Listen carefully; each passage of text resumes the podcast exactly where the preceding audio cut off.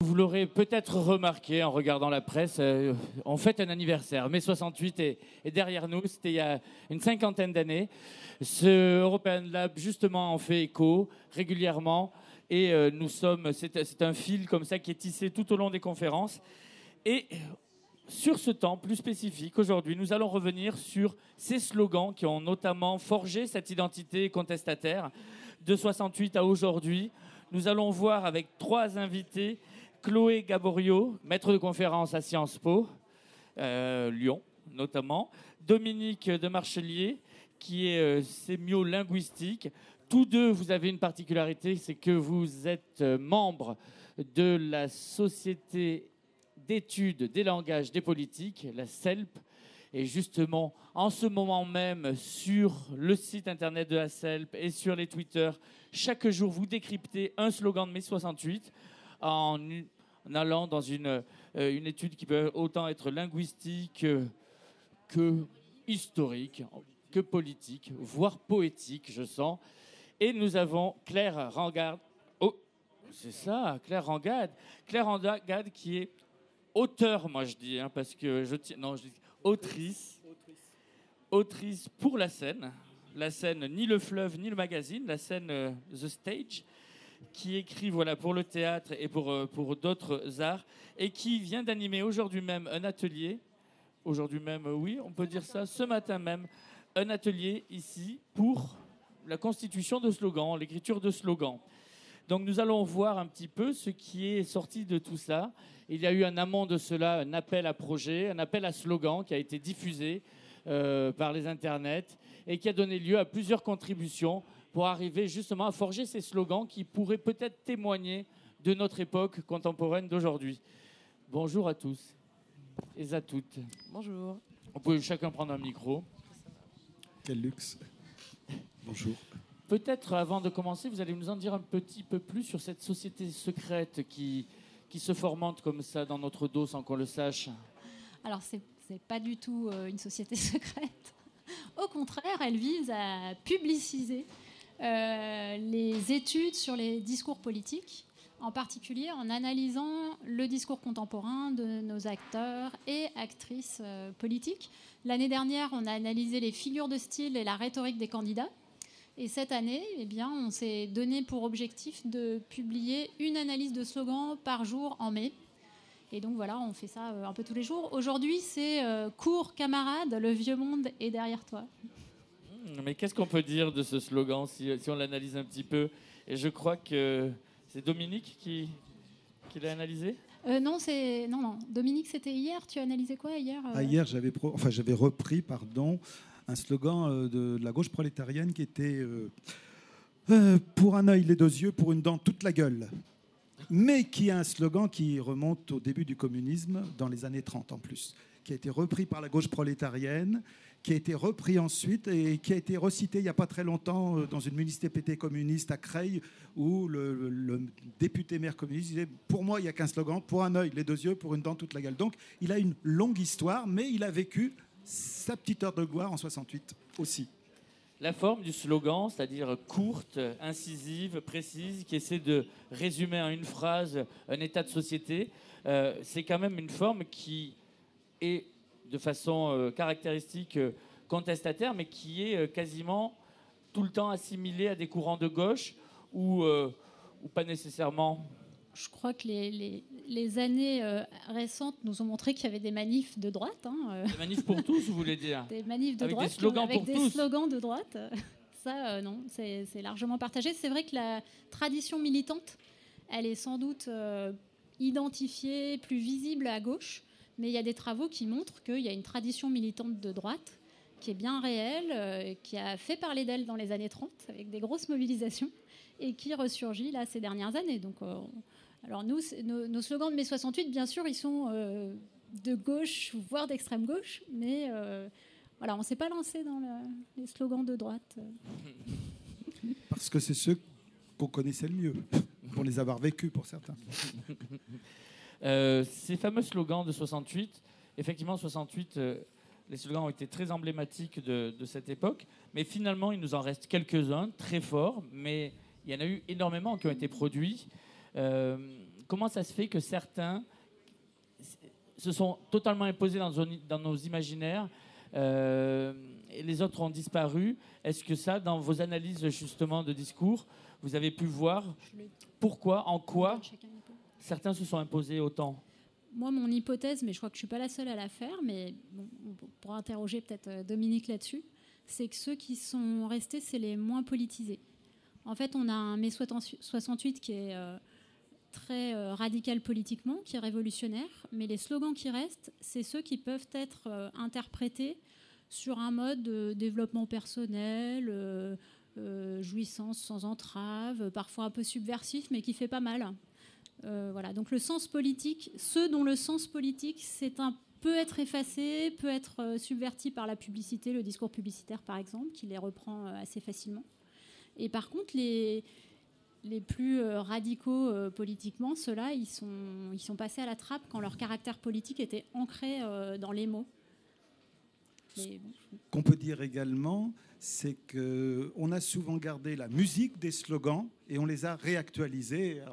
Je suis sûr. Alors, le public est très jeune ici, mais si je donnais uniquement la musique de certains slogans de 68, on pourrait réutiliser la rythmique parce que c'était une rythmique. Nous on va beaucoup parler des slogans écrits après, mais 68, les slogans, c'est aussi des slogans scandés en marchant dans les rues. Et un bon slogan, c'est un slogan qui peut être scandé en marchant. Alors si je vous dis tin, tin, tin, tin, tin, tin, tin, tin, tin, tin, tin, tout le monde peut mettre des paroles dessus. Ou bien le plus connu peut-être, tin, tin, tin, toum, toum, tin, tin, tin, toum, toum.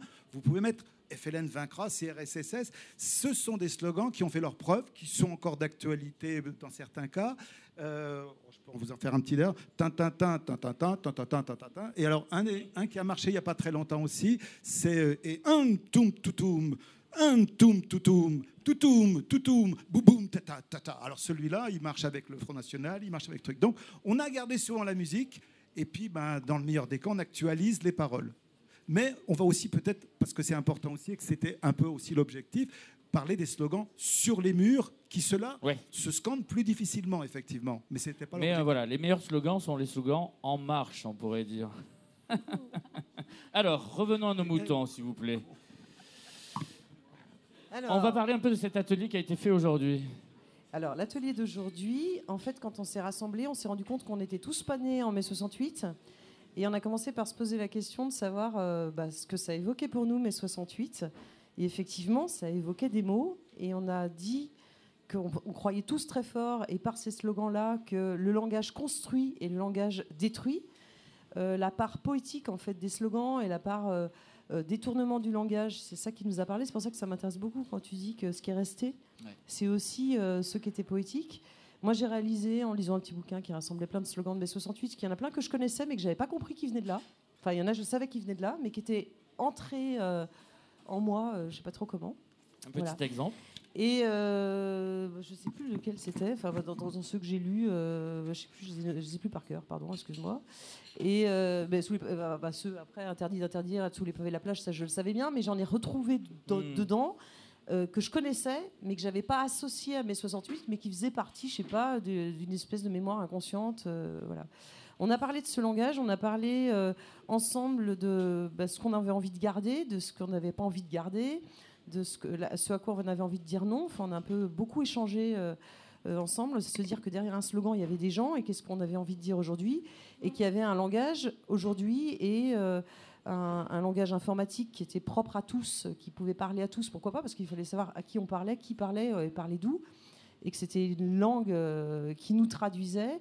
Et la difficulté euh, qu'on ressentait aujourd'hui à se rassembler en vrai. Enfin, de, le collectif, oui, mais le collectif réel, en chair, mmh. physique, c'était quelque chose qui nous manquait. Voilà. Et on a cherché, du coup, beaucoup à partir du langage informatique comment euh, détourner soit des slogans euh, de mai 68 déjà existants, ce qui venait assez spontanément, c'était affiché euh, sous les pixels la plage ce matin en arrivant dans un appel à mm. slogan anonyme sur le calico de le calico le paperboard de l'entrée. Et on a continué ça avec chaque fois, donc d'abord collectivement, puis tout seul, puis par petits groupes en ping-pong. Est-ce qu'on peut énoncer une idée? On a, on a, envie de dire quelque chose, on s'est rendu compte à quel point c'est difficile on, veut dire quelque chose et le dire de façon à ce qu'en une phrase, on comprenne ce, euh, qu'on veut dire, c'était pas forcément quelque chose de très simple.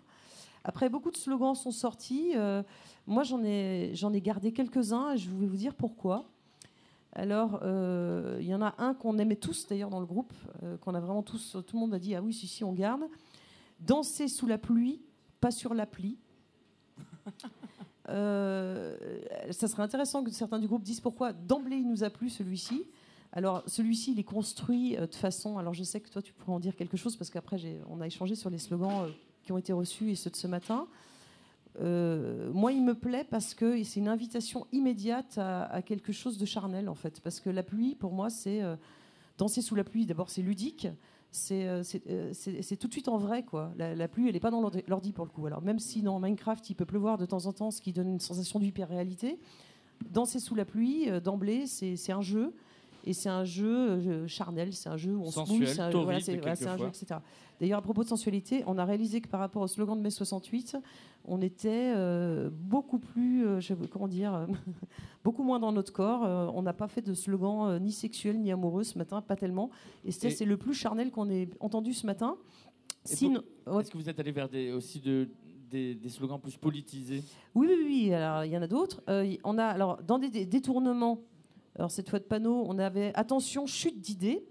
Attention, chute d'idées, ce qui nous plaisait, c'est qu'il était paradoxal. C'est-à-dire qu'on pouvait entendre une chose et son contraire.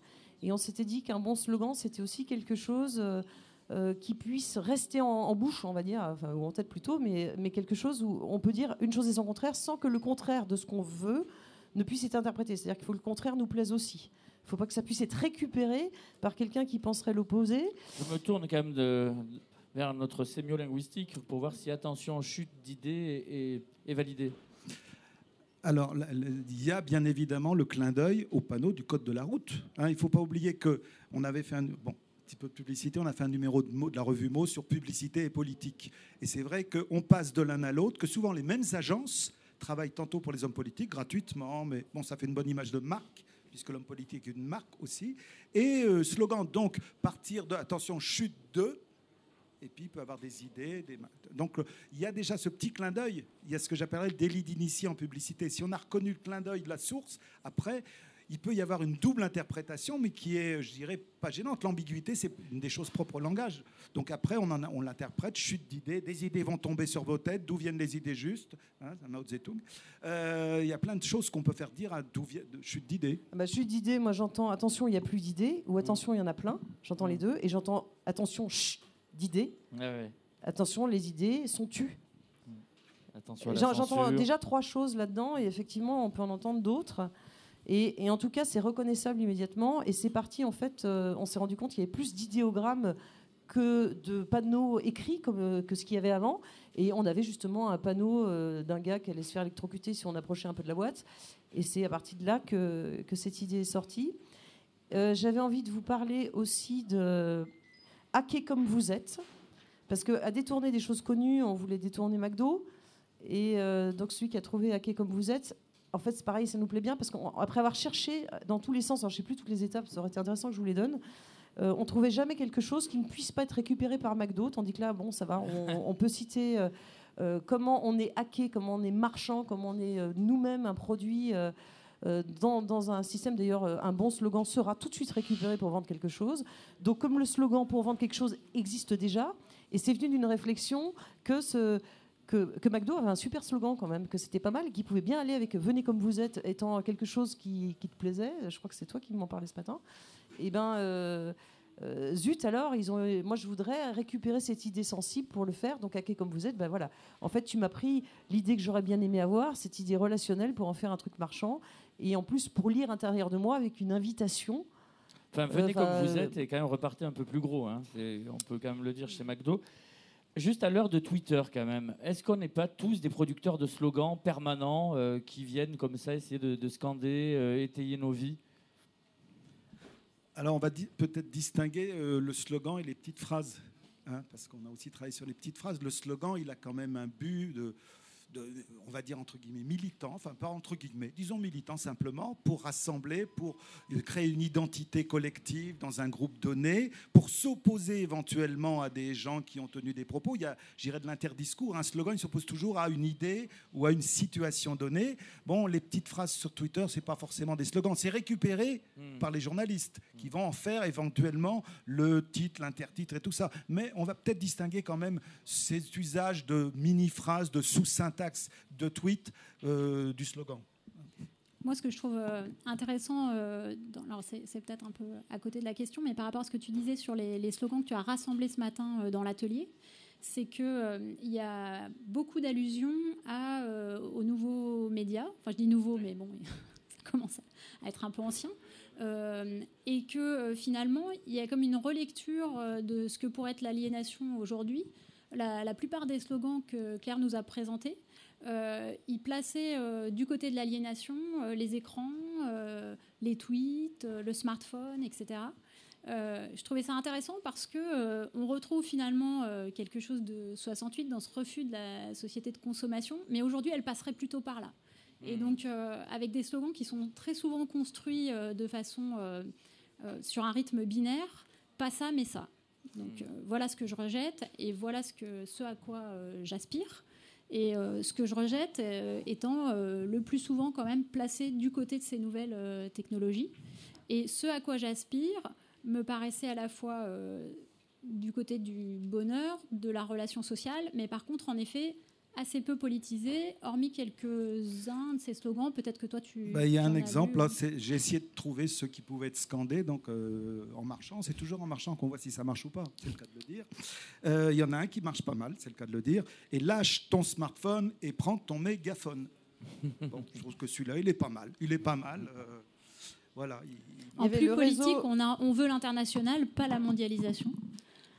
Et il y avait aussi le réseau, c'est la rue qui a été écrit ce matin et que, tu scandais volontiers. En tout cas, tous, tous ces exemples montrent une chose, c'est qu'en 68, les slogans venaient pour essayer d'aller vers un monde à venir, un meilleur monde à venir.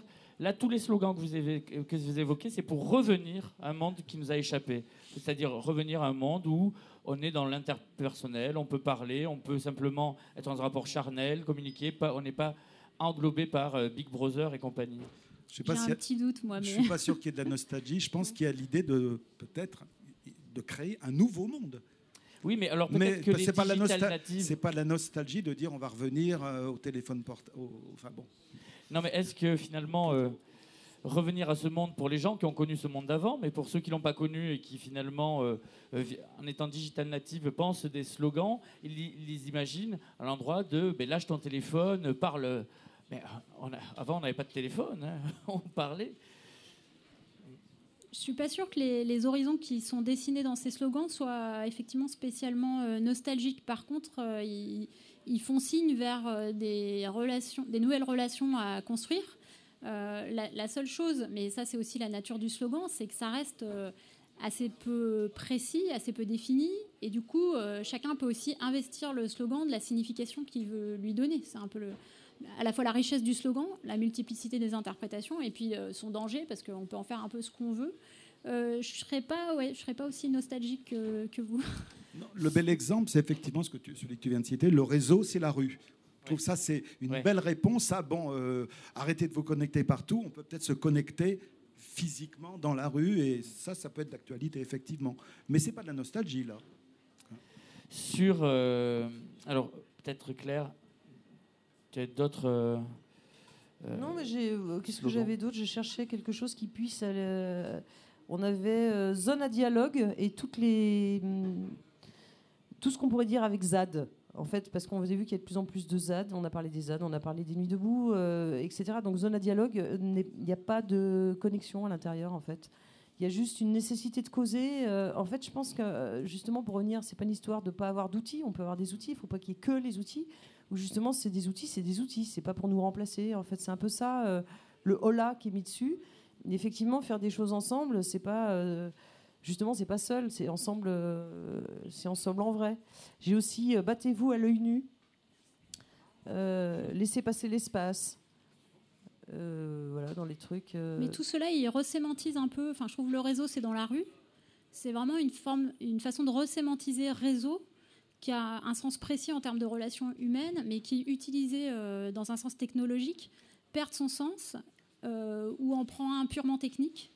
Et je trouve que c'était intéressant à chaque fois, là, dans tous les exemples que tu as donnés, euh, de voir comment ces termes qui étaient purement techniques, qui avaient été du coup désémantisés de, de ce côté-là, hein, du côté de, l'humain, bah, étaient resocialisés, resémantisés du côté de, ouais, de, la relation euh, réelle. Et il y a beaucoup d'oppositions comme ça. Hein. Euh, on ne veut pas d'une intelligence artificielle, mais d'un bonheur réel. Cette opposition entre artifice réel, réseau... Euh, réel, virtuel. Voilà, ça c'est très fréquent dans tous les slogans qu'on a reçus. je pense que c'est assez étonnant, cette, cette, opposition systématique en fait. Alors c'est peut-être aussi les conditions de production de, des mm. énoncés. Hein. On les a reçus par Internet. Il y a aussi j'ai du cran sans écran. Donc là, on n'est plus sur le son et en même temps, ça continue à dire qu'on est soi-même l'outil. Oui, on a oublié de le dire au départ. J'ai insisté un petit peu en, riant sur la rythmique, mais il y a bien effectivement les phénomènes d'assonance, de rime. Euh, je voulais comme souligner un paradoxe, parce qu'on dit effectivement le réseau, c'est la rue. Cela dit, on s'était bien que la plupart des mouvements qui s'organisent à l'heure actuelle, c'est grâce au réseau. Hein, et que si on, couplait, euh, si on coupait tous les réseaux, il y a bien des manifs qui n'existeraient pas à l'heure actuelle, parce que c'est plus des papiers qu'on distribue ou des petits trucs qu'on affiche dans les facs, comme on le faisait, j'allais dire, de mon temps. C'est maintenant par réseau, avec des, lieux de rendez-vous, des re-réseaux resuivis. Donc, euh, ne jantons pas le réseau avec l'eau du bain. Est-ce que euh, dans les tendances qui sont dégagées dans ces nouveaux slogans, l'analogie à 68 peut se faire ou, on s'en détache vraiment? Alors c'était un peu la consigne hein, de, travailler euh, à la manière de mai 68. Donc on va retrouver des slogans qui euh, ressemblent d'un point de vue formel. je sais pas, on a eu sous les kawaii la plage, sous les pixels la plage. Enfin on voit bien comment des slogans sont réutilisés, mais c'était la consigne, donc c'était un peu attendu moi, ce que je retrouve, alors après, votre question, elle est peut-être plutôt sur le fond, sur la question du contexte. Euh, ce que je retrouve, c'est vraiment une critique de la société de consommation, qui n'était pas la même euh, à la fin des années 60, euh, mais qui est quand même à nouveau accusée aujourd'hui. Et donc, il y a cette du côté de pas ce que je ne veux pas, ce serait plutôt la société de consommation, ça, ça peut être une analogie. Et du côté de ce que je veux, euh, l'autre analogie possible, mais alors qui concernerait absolument pas tous les mouvements euh, de mai 68, mais peut-être une partie de, ce mouvement, c'est euh, l'aspiration à réinventer des liens sociaux, réinventer des relations humaines. Et c'est pour ça que je pense que c'est pas nostalgique, parce qu'il y a vraiment l'idée d'une réinvention. voilà, je crois que c'est. On a parlé aussi ce matin de la difficulté d'être un individu tout en faisant partie d'un groupe et de faire partie d'un groupe où il y a aussi des gens qui ne soient pas d'accord avec nous. On a beaucoup parlé du débat et on n'a pas trouvé, on a mis beaucoup de temps à chercher ce slogan qui dirait euh, que le débat, ça se débat. c'était justement ça, c'était que grosso modo, c'était facile de parler à des gens qui étaient d'accord avec nous. Et, euh, qu'est-ce qu'on dit et comment on débat euh, de façon constructive avec des gens qui ne le sont pas? Et où sont-ils d'ailleurs? Parce que justement, les fameux réseaux sociaux nous rassemblent par affinité, à tel point qu'on n'est plus des gens, mais on est des groupes. En fait, euh, voilà, ça les intéresse plus beaucoup, euh, nous, tout seuls. Ils s'intéressent à, euh, à, quel groupe on, de quel groupe on fait partie. Hmm. Et donc, ça devient très difficile de l'adversité. J'allais dire, même, simplement dans le langage. Maintenant, quand il y a une adversité, elle est forcément, bon ben voilà, attends, tu penses pas comme moi, donc je tape. C'est un peu ce qui se passe à Grenoble en ce moment. On tape les étudiants avant même qu'ils aient le temps de dire ouf. Bon, moi je vois pas. S'il n'y a pas le dialogue, euh, dialoguer, c'est pas euh, liker sur un truc, etc. Et il y a cette. Euh, enfin voilà, ce matin, on a beaucoup parlé de l'envie de débattre. donc voilà, c'est plus à voir avec la société de consommation, c'est à voir avec c'est quoi se rassembler, c'est quoi dialoguer, de débattre en n'étant pas forcément d'accord. Et de débattre en n'étant pas tous nés dans le même nid. Et où sont les espaces pour ça? Nuit debout, justement, on a ouvert pas mal, euh, effectivement, euh, ce type d'initiative, parce que la plupart des slogans, quand ils sont scandés, au moment où ils sont vraiment euh, oralisés, ils sont faits dans des communautés très homogènes, finalement. C'est-à-dire que tout le monde partage ça. Donc, finalement, on est en canon à dire la même chose dans une même communauté d'idées, ce qui, finalement, n'est pas forcément le moteur à débat.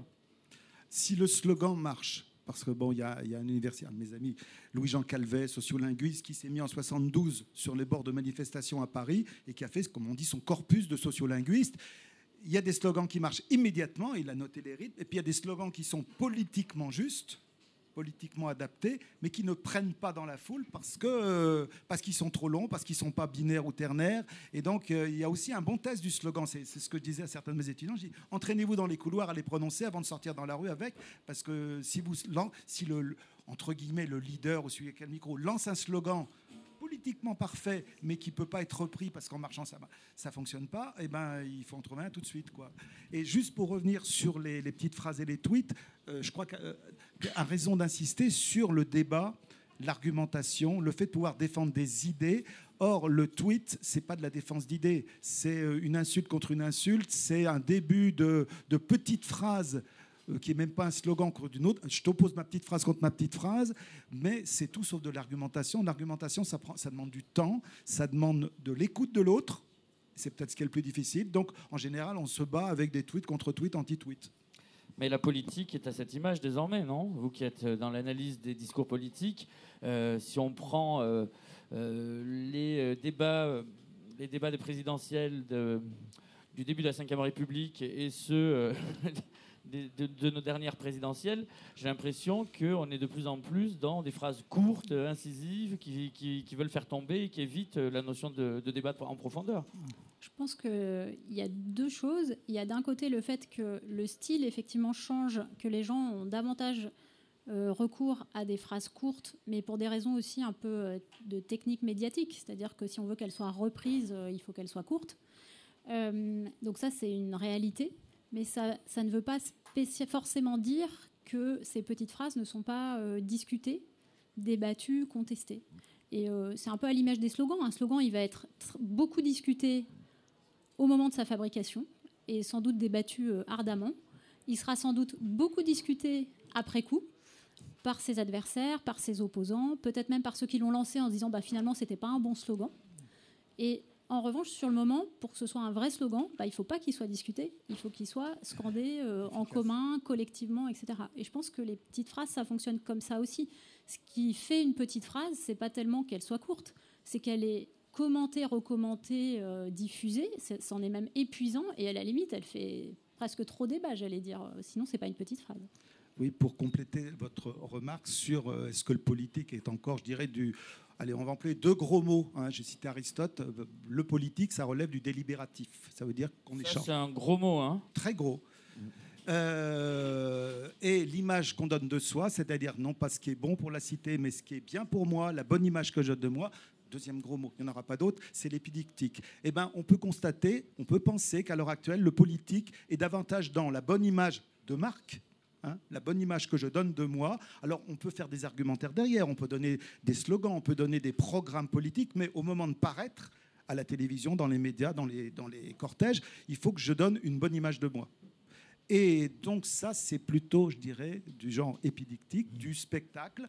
Et ce qui est paradoxal, ce que tu disais tout à l'heure, c'est que maintenant les publicitaires sont parfois davantage dans l'argumentatif, dans le délibératif, en disant c'est bon pour vous, vous allez maigrir, ça va vous coûter moins cher. Donc on a inversion des rôles, c'est-à-dire on aurait des publicitaires qui, cela dit, ils ont la même formation, hein, ils sortent des mêmes grandes écoles et ils ont fait autant d'argumentation, ils ont étudié Aristote et Perelman. Les publicitaires maintenant utilisent bien le genre euh, délibératif pour convaincre, séduire, persuader, et les politiques pour paraître et euh, séduire, mais très vite. En fait, il faudrait fabriquer des slogans qui n'ont rien à vendre. Alors, moi, je, ce matin, on parlait d'Armand Gatti aussi, et, parce que personnellement, alors je comprends, hein, toi, tu as besoin de, scander des trucs, de les avoir en bouche. Oui, il faut que ce soit beau en bouche et qu'on puisse le répéter et le mantraiser, quoi qu'il mm. arrive. Mais je crois, et toujours pareil à ce que tu disais au début, euh, un, bon slogan pour moi, après ça, ça n'engage que moi, il, il, a besoin de me faire rêver un peu. Il a besoin de me donner de la place. Et il y a une phrase d'Armand Gatti qui n'est pas un slogan, mais qui devrait l'être, c'est renouveler la provision d'infini. J'ai besoin que ça sonne un peu. Euh, après, euh, il y en a peut-être d'autres comme moi et peut-être d'autres pas du tout, mais je pense qu'on est pluriel. Et, euh, et c'est ça que j'aime bien, moi aussi, dans les slogans de mai 68, quand on les lit en boucle. Il y a ceux qui restent, qui n'est pas forcément ceux qu'on imaginait. Il y a ceux qu'on a utilisés dans l'action. Et il y a ceux qui font leur chemin. Il y a ceux qu'on retrouve complètement indemnes aujourd'hui. Ceux qu'on comprend plus forcément parce qu'ils sont en private joke.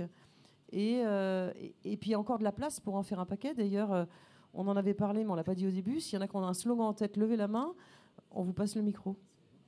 C'est open mic slogan là, si vous voulez. Bon, on n'a plus trop le temps en même temps, mais euh, allez-y, lâche ton slogan. Voilà. Euh, juste pour conclure, c'est pour vous deux. Vous êtes, euh, vous baignez depuis quelques semaines dans mai 68 avec ces slogans.